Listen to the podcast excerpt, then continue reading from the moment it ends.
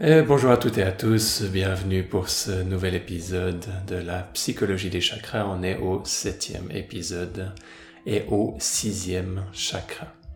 Sixième chakra appelé Ajna, prononciation plus, plus correcte serait Agnya qui est quelque part une autre, euh, qui appartient quelque part à une autre euh, catégorie. On a vu jusqu'à maintenant les cinq premiers chakras avaient tous un élément de bas en haut, la terre, l'eau, le feu, l'air et l'éther ou l'espace.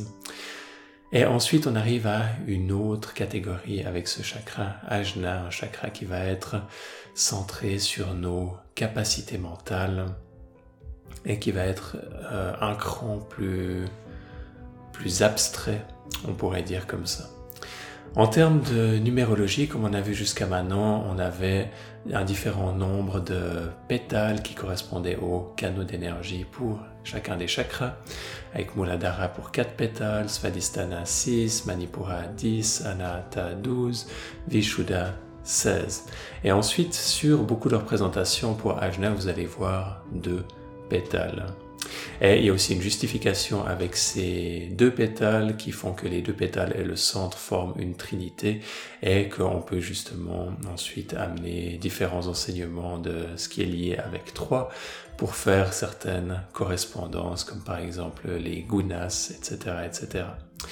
Maintenant, ça fait pas vraiment sens que à chaque fois on augmente le nombre de pétales et tout à coup on le rediminue.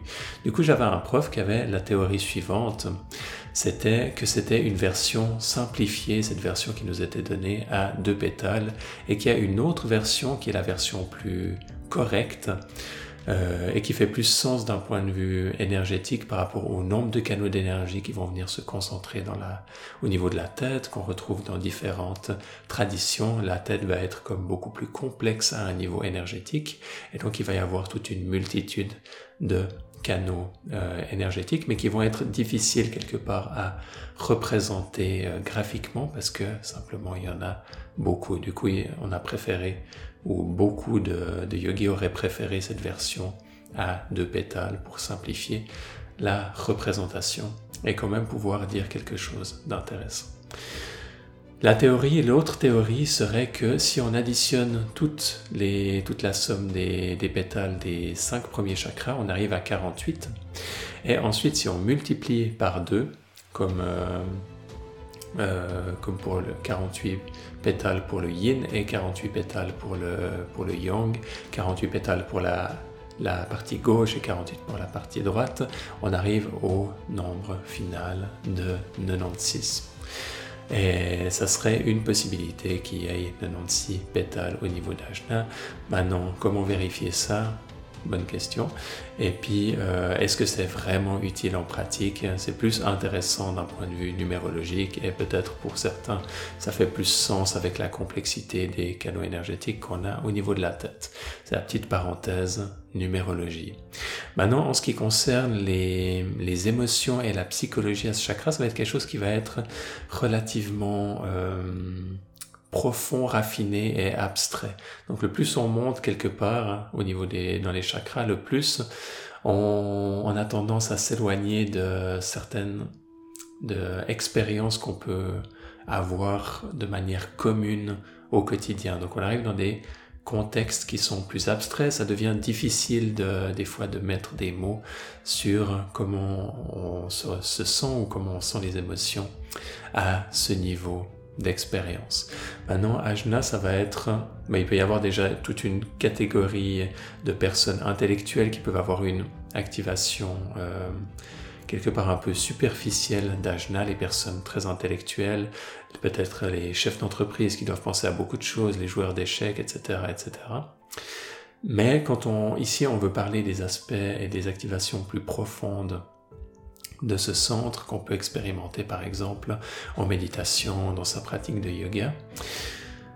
Et une de ces une manière qu'on pourrait qualifier certaines de ces, de ces expériences, ça peut être des fois d'avoir une, une grande clarté.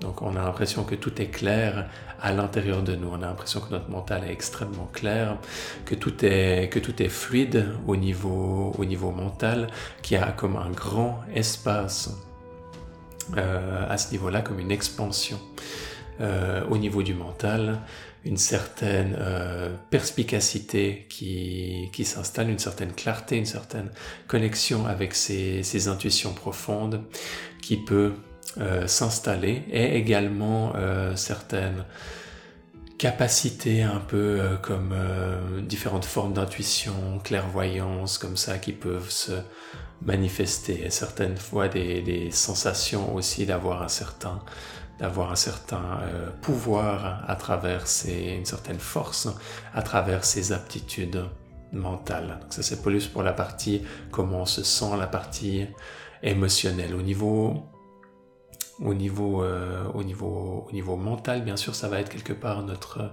centre de commande. On va y retrouver énormément de nos, de nos croyances sur comment euh, fonctionne la réalité, sur quelles sont nos, nos, nos, différentes perspectives et ça va être définitivement un, un, des chakras qui va être lié énormément avec l'hypnose et avec le fait de pouvoir transformer certaines de nos euh, de nos croyances à ce niveau-là. Du coup, euh, ça va être comme quelque part, il, a appelé un peu le Ajna ou Agnya le centre de commande.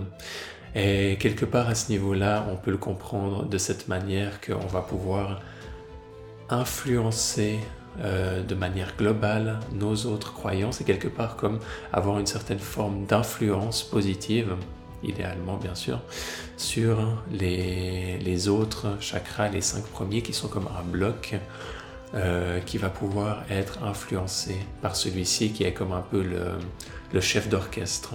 On peut, on peut utiliser cette, cette métaphore pour essayer de mieux comprendre ce centre.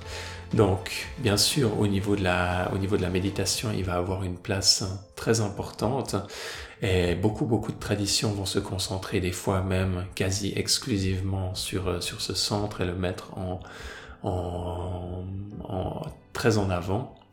Et euh, une petite parenthèse au niveau d'un développement harmonieux de l'être, si on développe trop ce chakra par rapport aux autres, on peut avoir tendance à se retrouver ensuite comme euh, une personne très sèche, une personne qui est comme un peu détachée de, de ses émotions et, et qui peut, ça peut ensuite créer comme une, une personnalité un peu, un peu bizarre et pas forcément très, très attractive et pas forcément une, une capacité à se connecter émotionnellement avec les, les, les autres personnes.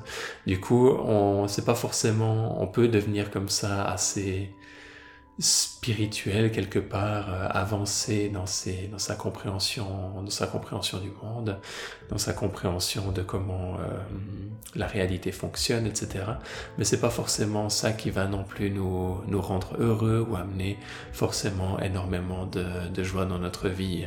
Et donc du coup un mode euh, vigilance de, de garder une pratique qui est équilibrée